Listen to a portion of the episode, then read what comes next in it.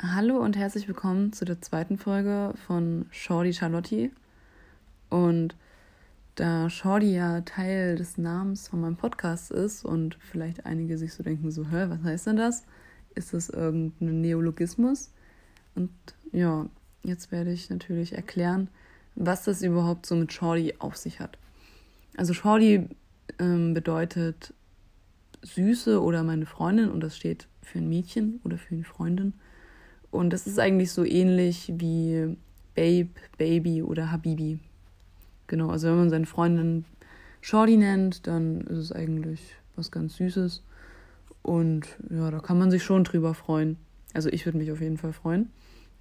Ähm, genau, und entstanden ist der Begriff Shorty in den 90er Jahren im amerikanischen Rap.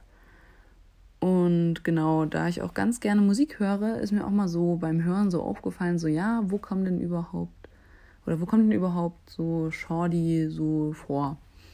Und da habe ich jetzt mal drei Lieder äh, so zufälligerweise so gefunden, so beim Hören, ähm, die den Begriff so erwähnen oder ja, ab und zu halt so wiederholen.